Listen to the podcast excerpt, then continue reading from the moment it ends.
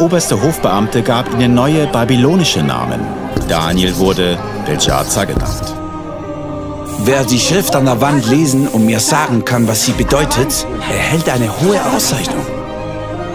Warum sehe ich dann aber vier Männer ohne Fesseln im Feuer umhergehen? Sie sind unversehrt und der vierte sieht aus wie ein Sohn der Götter. Daniel, hat dein Gott dich vor den Löwen retten können? Mein Gott hat seinen Engel gesandt. Er hat den Rachen der Löwen verschlossen.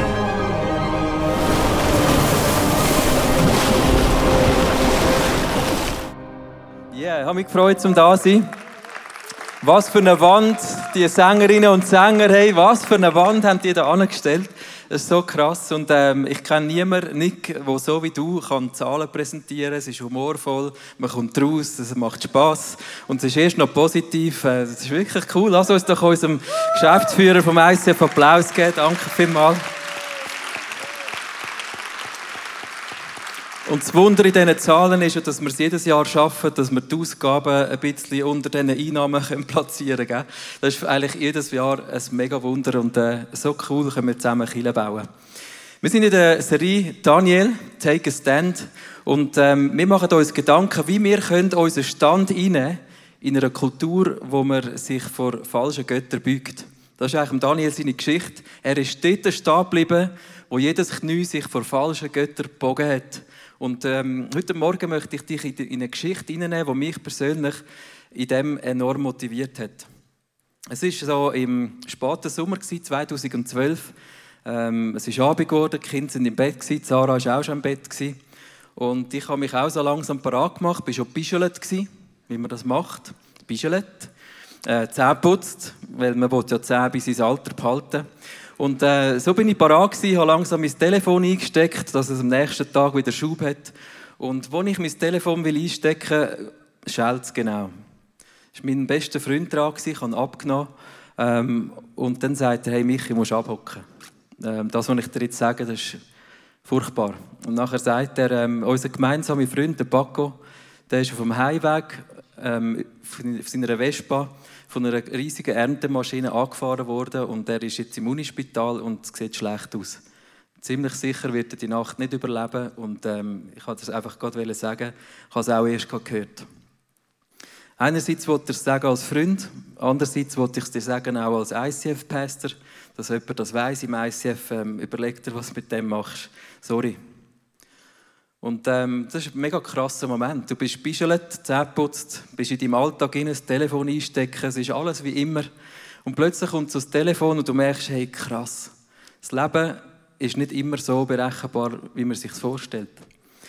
Ich konnte nicht schlafen, ich bin, bin aufgestanden, zuerst ins Bett und dann wieder aufgestanden und gemerkt, hey, ich muss dort hinfahren. Und ich bin ins Auto gesessen, bin ins Unispital gefahren.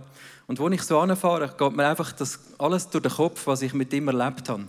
Ich habe mit ihm in einer Wege gelebt, ein paar Jahre zusammen. Wir haben Träume zusammen gehabt, wir haben Fest zusammen gefeiert. Er hat sich entschieden, nochmal ein Nachstudium machen und Lehrer zu werden.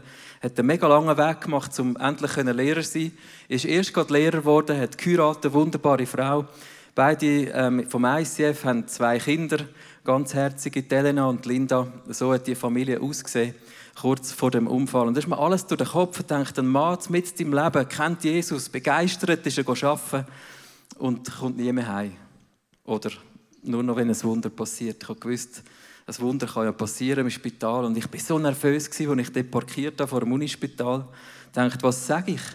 Was sage ich, wenn ich dort reinkomme? Was, was braucht es für Wort? Was, was ist meine Rolle? Und mir kommt so in den Sinn, hey, Psalm 23, Liste Psalm 23 an dem Bett. Ich bin dort und die Familie war und die Small Group und, und Freunde von ihm. Und ähm, ich habe gemerkt, ich braucht es eh nicht viel Wort, aber wir haben an seinem Bett haben wir seine Hand gehabt und Psalm 23 gelesen. Und ich habe so gedacht, hey, es ist so ein No-Brainer, Psalm 23. Und gleichzeitig haben wir gemerkt, was für ein Frieden in den Raum gekommen ist. Wir haben gleich dann raus müssen, es hat nochmal eine Operation gebraucht. Und während der Operation haben sie mega schnell nachher seine Frau reingerufen. Und das war eigentlich für alle klar, gewesen, er hat es nicht geschafft. Der Paco dort gestorben im Unispital. Wir sind alle mega perplex gestanden. Seine Frau, gerade frisch Witwe geworden, zwei kleine Kinder, äh, seine Small Group, Freunde, die Familie, alle mega betroffen. Und für mich ist es eine Geschichte wo ich bis heute merke, hey, Gott hat bei mir wie ein Warnsignal in mein Leben hineingesetzt. Eine Geschichte, wo ich plötzlich wie aufgewacht bin und dachte, hey, es könnte sein, dass wenn ich am Morgen gehe, arbeite, dass ich nicht heimkomme, so wie ich es geplant habe. Es könnte sein, dass meine Familie auch eines Tages nicht so äh, ins Bett hineingeht, wie wir es denkt. Es ist möglich, dass mein Weg nicht immer dort an das Ziel führen, wo ich hin will. Eine Woche später sind wir an seinem Grab gestanden, haben den Abschied genommen, haben seine Beerdigung gemacht und es ist so krass, wie du kannst von einem Moment auf den anderen völlig an einem anderen Ort sein in deinem Leben. Die Geschichte von Daniel ist eine Geschichte wie bei uns.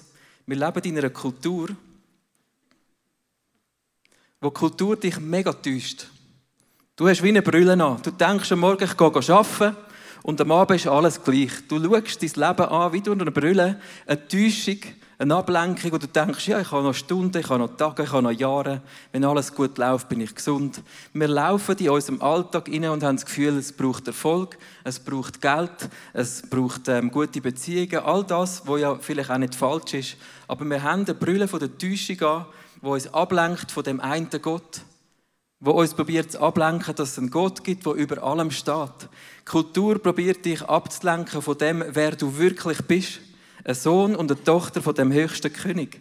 Kultur probiert dich dort anzubringen, dass du falsche Götter anbetest in deinem Leben. Dass du für anderes Zeug laufst, als das, was Gott eigentlich für dich denkt hat. Unsere Kulturbrille probiert uns auf Knie zu zwingen vor Götzen, die dein Leben werden zerstören. Und ab und zu in unserem Leben gibt es so wie einen Warnruf. Und das könnte so aussehen.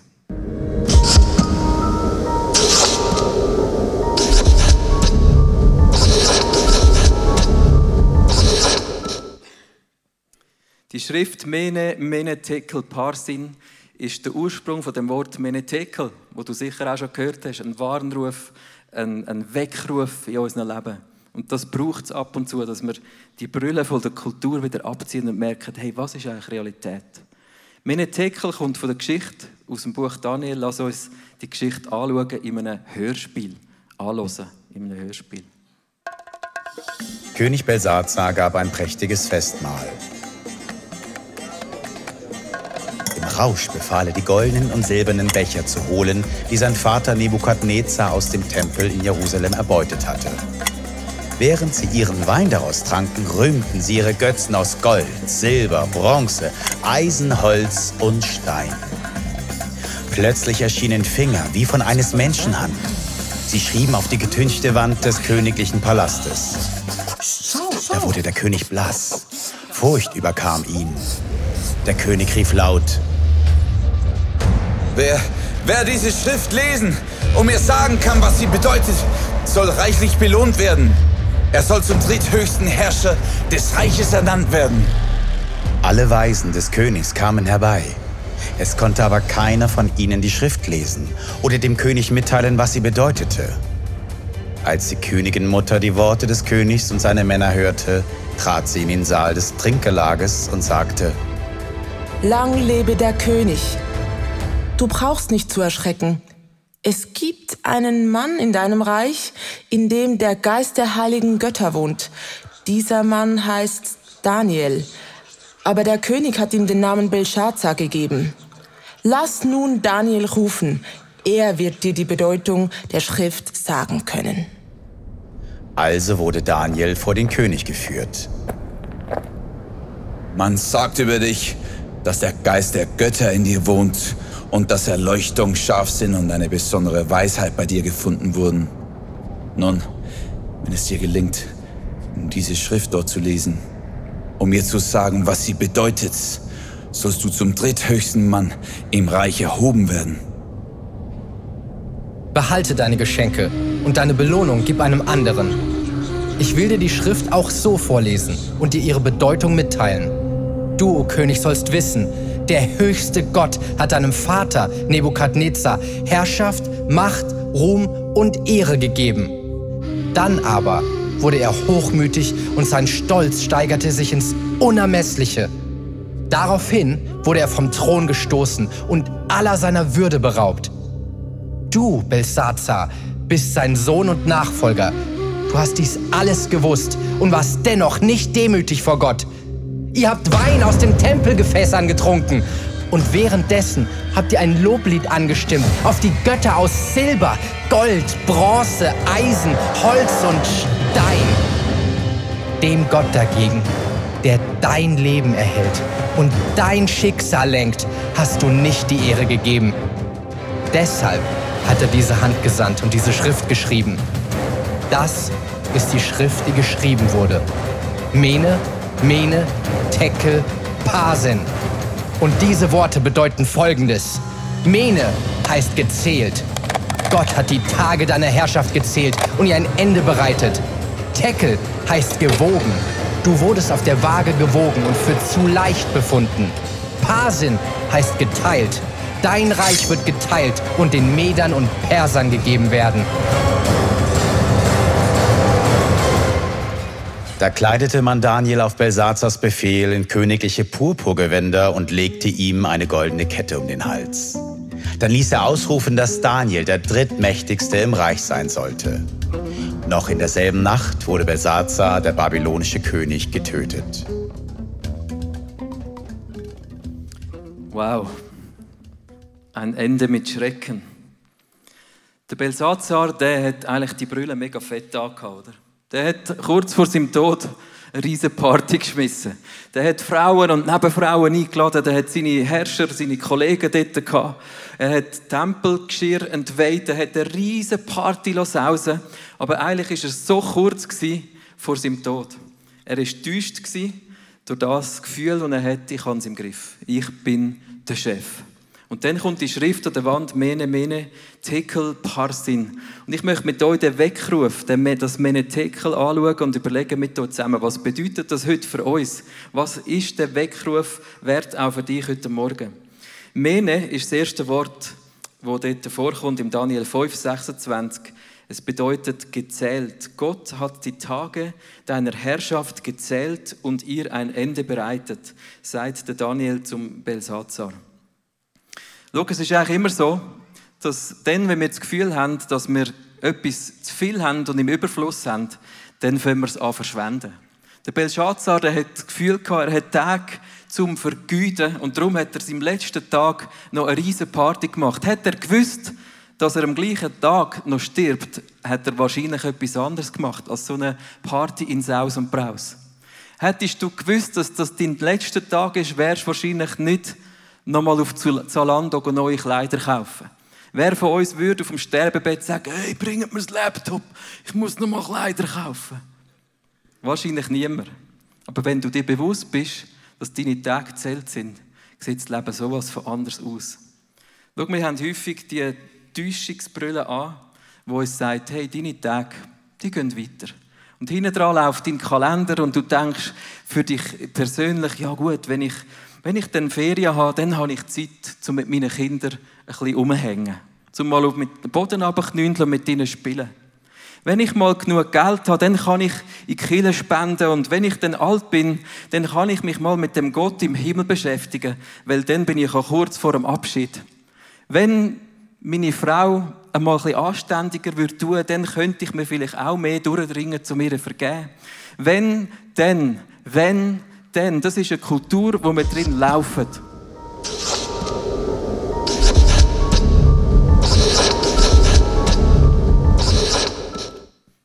Es braucht manchmal einen Weckruf, dass wir rauskommen aus dem Gefühl, ich habe Zeit zum Vergüten. Ich habe Zeit zum Verschwenden. Verschwenderischer Lebensstil, der Kühlschrank voll mit Essen, das Konto voll mit Geld und Zeit haben wir den Eindruck, haben wir zum Vergüten. Die Realität ist, deine und meine Tage sie sind zählt. Und jeder, der vorbei ist, ist vorbei. Keine Stunde, die vorbei ist in deinem Leben, kannst du zurückholen. Die Bibel sagt uns, lehre uns, Gott, lehre uns zu bedenken, wie wenig Lebenstage uns bleiben, damit wir ein Herz voll von Weisheit erlangen. Ich glaube, ein Herz voll von Weisheit hat drei verschiedene Aspekte. Ich möchte mit euch die anschauen. Zum ersten, ein Herz voll von Weisheit. Wenn du weißt, dass deine Tage zählt sind, dann wirst du über die Grenzen von deinem irdischen Leben rausdenken und merken, hey, ich bin geschaffen für eine Ewigkeit. Wenn das Leben da vorbei ist, dann kommt das Ewigkeitsleben. Der Mensch ist geschaffen im Bild Gottes für ein ewiges Leben. Die Frage ist, lebst du in dieser Perspektive, dass du ewig lebst? Der König Belshazzar, der hat vor dem Gott im Himmel seine Knie nicht gebeugt. Der ist nicht umgekehrt. Der war stolz mit dem Eindruck, ich lebe, was ich will. Die Frage ist, wie verändert sich dein Leben, wenn du weißt, eines Tages wirst du vor dem Gott im Himmel stehen. Und du hast eine Ewigkeitsperspektive. Die Frage ist, kennst du ihn oder kennst du ihn nicht? Die Ewigkeitsperspektive kann aber auch ein Trost sein. Vielleicht lebst du in einem Moment oder in einer Phase, wo, wo Tränen der Alltag ist von deinem Leben. Wo du unter Tränen einschlafst, wo Schmerz in deinem Leben ist, wo du fast nicht vertreibst dann kann die Ewigkeitsperspektive so ein Trost sein. Wenn du Jesus kennst, dann weißt du, in der Offenbarung steht, eines Tages wird Gott jede Träne abwischen. Es wird kein Leiden mehr geben, kein Leid. Gott wird dem allem ein Ende setzen und die Ewigkeitsperspektive lupft dich über der Täuschungsbrille von dem Leben raus und gibt dir eine Perspektive auf einen Gott im Himmel, der dich liebt. Das ist Ewigkeitsperspektive, die Hoffnung gibt in den heutigen Tag. Die zweite Weisheit, wenn wir wissen, dass unsere Tage zählt sind, ist die Weisheit, dass wir das Wichtigste zuerst im Leben platzieren. Ich habe eine Illustration, die du vielleicht auch schon mal gesehen hast. Das Gefäß wäre dein Leben. Und in diesem Leben inne habe ich jetzt bereits ein paar Sachen drin. Das ist so unser Alltag. Sachen wie Zähne putzen, das Pyjama anlegen, das Handy einstecken, vielleicht schminken, vielleicht ähm, aufs WC gehen, was auch immer. Es gibt so viele Sachen, die unser Leben füllen und deinen Kalender füllen. Und wenn du alles, was unwichtig ist in deinem Leben, das Töffel frisieren, das Auto waschen, neue Kleider bestellen, alles zuerst in dein Leben hinein tust, dann haben plötzlich die wichtigen Sachen in deinem Leben gar keinen Platz mehr. Du bringst es nicht mehr rein, weil dein Leben schon so voll ist von dem, was eigentlich gar nicht wichtig wäre. Ich kenne das Gefühl und das ist ein mühsames. Schau, es lohnt sich zu entscheiden im Leben, was ist eigentlich wichtig. Was ist am Schluss von meinen Tagen entscheidend? Und dann platzierst du das zuerst in dein Leben hinein, tust das einplanen, tust das äh, setzen in deinem Leben, dass das wirklich passiert. Und dann kommen die Sachen, die weniger wichtig sind, und du kommst und platzierst sie in deinem Leben und du merkst, oh, es hat immer noch Platz, immer noch Platz. Es hat alles Platz. Verstehst du, das ist so ein Wunder, wenn du weißt, was wichtig ist in deinem Leben, dann wirst du nicht an deinem Ziel vorbeilaufen und alles andere ist trotzdem auch noch drin. Perspektive, dass wir wissen, unsere Tage sind Zell machen, uns weise, das Wichtigste zuerst zu platzieren. Ich habe heute einen Mann eingeladen auf der Bühne, der Fabien von Bergen, ist auch da vom ICF, ein junger Typ, der uns kurz erzählt, wie er Steine platziert hat, gerade kürzlich in seinem Leben. Fabien, cool bist du da. Komm da ein bisschen führen. Fabian, du hast einen Stein platziert in deinem Leben. Erzähl doch, was du erlebt hast. Ja, sehr gerne. Also es gibt äh, einen Vers, wo im, glaub, im Matthäus steht, so ein bisschen frei übersetzt, was heißt: Wer zuerst nach dem Reich Gottes trachtet, für den wird Gott nachher mega schauen und für ihn sorgen. Und meine Frau und ich, wir haben vor einem Jahr im Sommer 2017 geheiratet und äh, wir haben den Vers mega persönlich erfahren. Wir haben verschiedene Versorgniswunder äh, gehabt und ich möchte euch eins davon rausnehmen und euch erzählen. Und zwar ähm, äh, darf ich jetzt seit neuestem äh, Aschenministry äh, leiten. Und äh, das ist lange unklar gewesen, soll ich das überhaupt machen oder nicht, weil äh, das bedeutet auch mehr Zeitaufwand. Ähm, muss manchmal am Abend können da sein. Und ich habe jetzt lange immer Tennisstunden gegeben am Sonntagabend. Das war so ein bisschen meine Einkommenquelle ähm, und äh, meine Frau und ich sind beide Studenten, verdienen dem, nicht, demzufolge nicht viel und äh, ich bin nicht sicher, gewesen, ja, wenn wir jetzt uns da reingeben, dann fehlt das Geld. Aber wir haben wie gesagt, hey, wir wollen, wir wollen ein Ehepaar sein, wo, wo, wo sich in Gottes Reich investiert, wo ihn an erster Stelle hat. Dort wollen wir reingeben. Wir haben das mega gemacht. Und äh, nachher ist tatsächlich ein Wunder passiert. Und zwar ist dann jemand von uns zugekommen und hat gesagt, in der Nacht einen Traum gehabt, irgendwie gemerkt, aufgemacht, ähm, hey, sie sollen uns Geld geben. So im Grunde auch immer für, für das, für das äh, Aschenministerium, wo wir, wo wir reinstehen. Und äh, ja, jetzt bekomme ich sozusagen wie einen Lohn für das, was ich da mache. Und das ist äh, einfach abartig genial. Yeah, danke Fabian. Merci.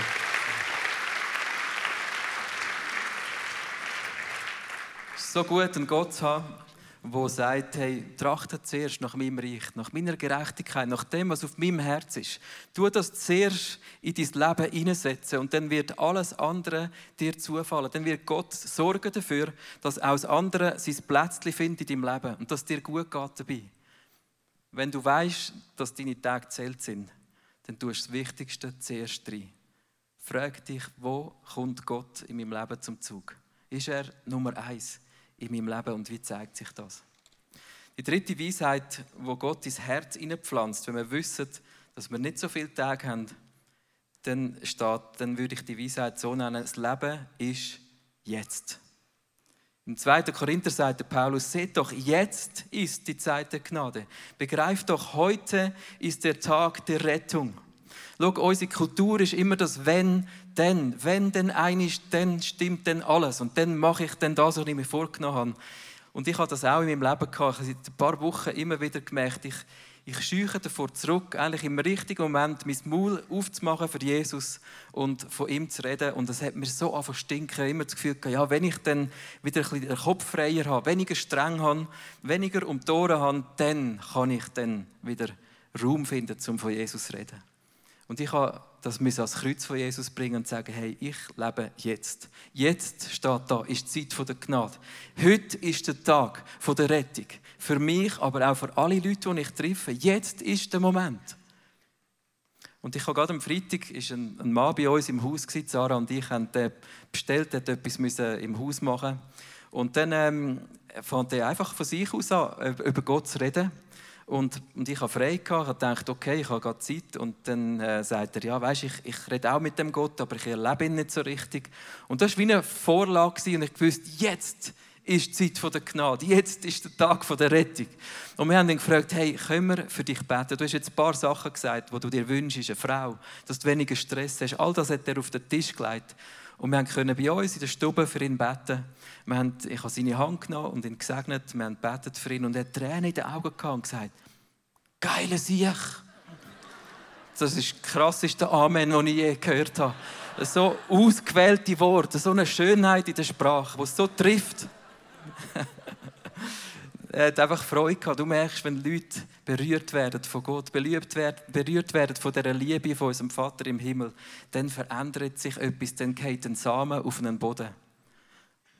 Ich wünsche, können ein Mann sein, ein Leben zu führen, das jetzt gefüllt ist von der Herrlichkeit von Gott. Und ich sage, jetzt ist die Zeit der Gnade, nicht irgendwann dann.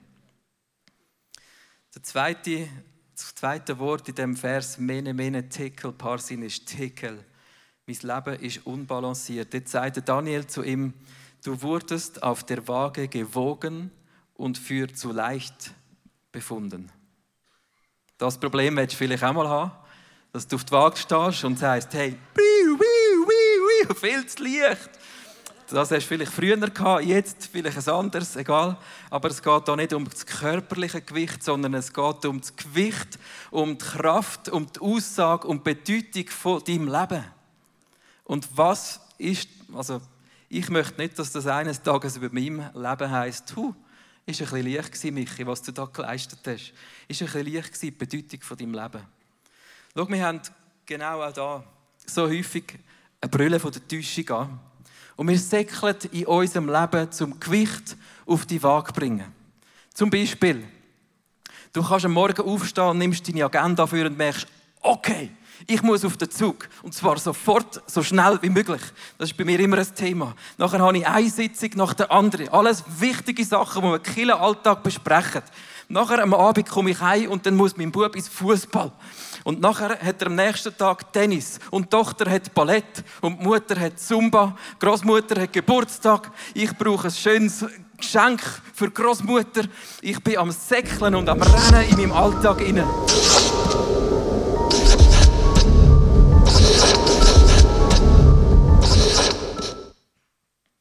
Und irgendwann kommt der Anspruch und du merkst, hu, kein anstrengend. Kein anstrengend, das Hin- und Hersäckeln. Kein anstrengend, da die Waagschale von meinem Leben zu füllen und zu schauen, dass alles seinen Platz findet. So anstrengend. Vielleicht kennst du das, dass du rennst in deinem Leben. Dass du säckelst und am Abend ins Bett gehst, dein Herz immer noch weiter klopft. Ich hatte so Momente auch schon. Gehabt. Gemerkt, Michi, jetzt bist du zu viel gesäckelt. Jetzt kommt dein Herz gar nicht mehr zur Ruhe. Vielleicht hast du sogar ein Ziehen in deinem Herz. Vielleicht hast du Schlafstörungen. Vielleicht meldet sich dein Körper, weil du so dermaßen am Säckeln bist. Und schau, das ist das, was der Find, was die Täuschung, Kultur mega gern hat. Wenn jeder von uns die Brille hat und hin und her rennt und ein Federli ums andere füllt in die Waagschale und schaut, dass alles in meinem Leben gut ist und Platz hat und dass allen Menschen gut geht in unserem Leben. Die Frage ist, wie viel Gewicht hat das? Eines Tages werden wir vor Gott stehen, das sagt die Bibel, und Gott wird unser Leben anschauen. Und dann ist die Frage, was hat wirklich Gewicht in deinem Leben? Was ist das, was für Gott zählt? Und schau, für Gott zählt, ob er in deinem Leben gegenwärtig darf sein ob er ein Teil ist von deinem Leben. Im Hebräischen gibt es das Wort, das heißt äh, Kabot. Das Wort heißt Kabot und das gleiche Wort heißt einerseits Gewicht und andererseits Gegenwart und Herrlichkeit von Gott. Wenn in deinem Leben Gegenwart ist von Gott und seine Herrlichkeit da ist in deinem Leben, dann wird alles, wo du auch immer gesäckelt bist, dafür wertlos sein, weil die Gegenwart von Gott ist das, was in deinem Leben zählt. Wie fest, wie fest hat Gott Priorität in deinem Leben? Mach vielleicht mal eins weniger. Mach vielleicht mal eine Pause und setz Priorität dort, dass Gott gegenwärtig kann sein, dass seine Herrlichkeit dein Leben erfüllt mit dem Gewicht, wo ausstrahlt aus dir raus, aus all dem raus. Und dann wird es nicht passieren wie beim Belshazzar, wo Gott sagt, du bist gewogen und als zu leicht empfunden. Sondern du wirst ein Gewicht in die Schale drücken. Du, das wird kaputtmäßig, kaputtmäßig krass sein, wenn der Gott in deinem Leben ist. Verstehst du? Das ist Herrlichkeit und das wird aus dir rausstrahlen. Ich wünsche mir ein Leben zu haben, das kaputt, wo die Herrlichkeit Gottes Gewicht drin hat und wo über mein Leben ausstrahlt, weil Menschen um mich herum können berührt werden mit der Liebe von Gott. Was musst du aufhören in deinem Leben? Gibt es etwas, was Jesus heute sagt, wo du einfach sagen schau, für das renne ich nicht mehr? Oder gibt es etwas, wo du kannst anfangen kannst? kannst sagen, ich muss etwas ändern. Ich muss etwas anfangen, damit das Gewicht von Gott in meinem Leben reinkommt. Ich gebe dir die Frage mit, was musst du aufhören? Was musst du anfangen, dass das Gewicht in deinem Leben da ist? Schau, wir sind manchmal wie so in einem Hamsterrädchen. Und wenn du das Hamsterrad anschaust, von innen sieht es noch cool aus, oder? Von innen sieht es aus wie eine Karriereleiter. Wir säckeln die Karriereleiter drauf und haben das Gefühl, wir kommen weiter und höher, aber eigentlich drehen wir am Ort. Und so häufig begegnen wir einander, auch in den Kirchen, auch wir Christen, und wir haben Täuschungsbrüllen an und sagen, hey, wie geht's? Gut, ein bisschen viel, ein bisschen streng, aber gut. Und das ist mega motivierend, verstehst du? Wir haben die Täuschungsbrille an. Es ist so akzeptiert in unserer Kultur, dass wir am Säckeln sind, dass es streng ist. Es ist so normal geworden, dass wir einfach zu viel um die Ohren haben. Vielleicht gibt es Sachen, die du in deinem Leben einfach jetzt mal musst wirklich rausnehmen musst, damit die Täuschung vorbei ist in deinem Leben und dass du Gewicht auf die Waage bringst vor dem Gott im Himmel. Schau, er ist liebevoll. Er hilft dir, die Lasten abzunehmen, die dich drücken. Er ist nicht einfach teilnahmslos sondern Jesus nimmt dir Lasten mega gern ab. Ich möchte den letzten Punkt machen. Das dritte Wort ist Parsin. Und der Daniel sagt zu dem König, dein Reich wurde aufgeteilt und den Medern und Persern gegeben. Was ist das, was du und ich haben? Das ist vor allem unser Herz. Dies und mein Reich, wo wir Einfluss nehmen können, das ist unser Reich, wo Gott sagt, achte auf dein Herz. So häufig ist unser Herz teilt. Wir beten Götzen an in unserem Leben, die nicht den Platz verdient hätten. Schau, es gibt Sachen, die sind Gott heilig. Und dort ist er nicht ein Gott, der das Auge zudrückt, wenn wir es nicht heilig nehmen. Der Belshazzar hat Gefäße aus dem Tempel gestohlen, wo heilige Gefäße sind für Gott und sein Volk. Und es ist eine von diesen drei Sünden, wo Gott nicht vertreibt hat, dass er entheiligt, was heilig ist. Ich möchte dir einfach ein paar Fragen stellen. Wie heilig ist der Name von Gott in deinem Leben? Ist er Nummer eins? Wie heilig ist seine Familie? Seine Family? deine Brüder und Schwestern in deinem Leben? Wo dienst du den Männern und Frauen, die mit dir zusammen an Gott glauben? Da im ICF, aber auch noch grösser, weltweit. Wo dienst du, dass die Family von Gott, die Brut von Jesus, Schönheit haben Das Attraktivste ist. Das ist Gott heilig, das ist seine Brut. Wo tust du deinen Körper als ein Tempel vom Heiligen Geist pflegen? Wie machst du das? Dass es nicht überkippt in Körperkult, aber dass dein Körper ein Tempel ist für den Geist Gottes. Der Bund der Ehe, wo Gott sagt, was zusammengefügt hat, was Gott zusammengefügt hat, soll der Mensch nicht trennen. Der Zehnte, die ersten 10% von dem, was Gott dir gibt, und er gibt alles dir, verstehst du? Alles, was du hast, kommt von ihm.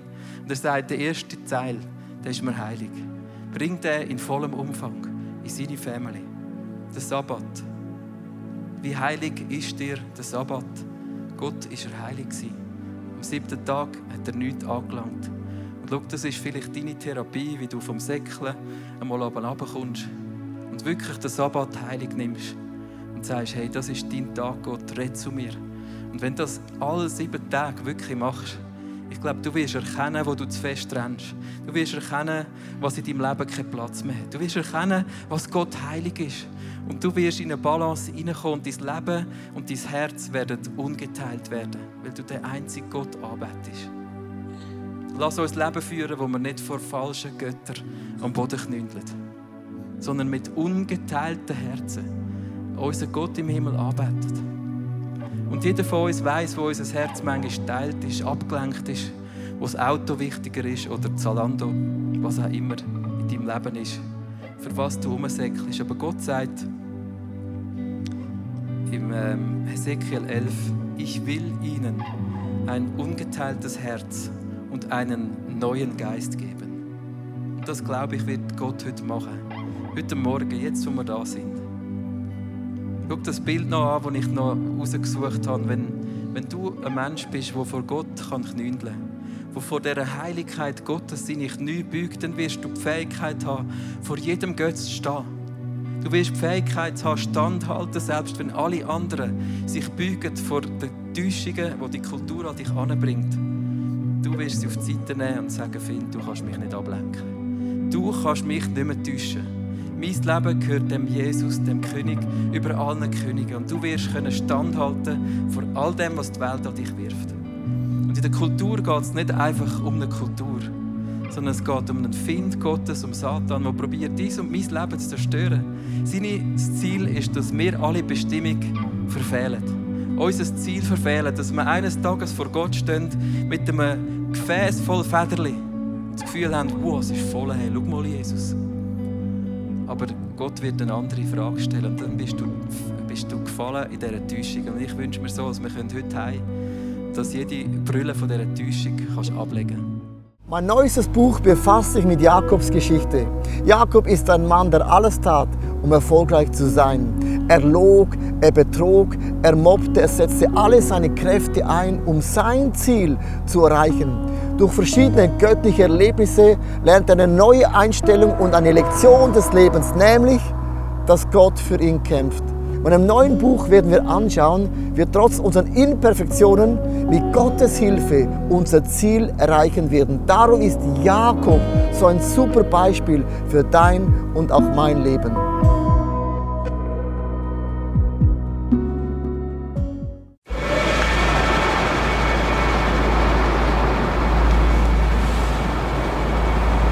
Manchmal frage ich mich, wenn alles andere versagt und zerbricht, was bleibt zurück? Warum sind wir von überall hierher gekommen? Weil am Ende vom Tag nichts anderes Bestand hat. Wie würde das aussehen? Was wären die Konsequenzen von etwas so Radikalem? Wie würde es aussehen, Jesus tatsächlich zu folgen?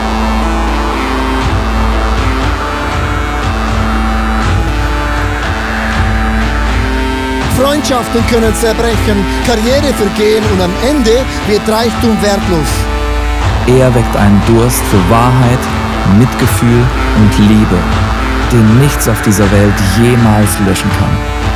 Worauf können wir also wirklich unser Leben, unsere Hoffnung bauen? Es gibt nur die einzige Sache. Wenn alles gesagt und getan ist, er allein ist unser Fels, unsere Mitte und unser Fundament.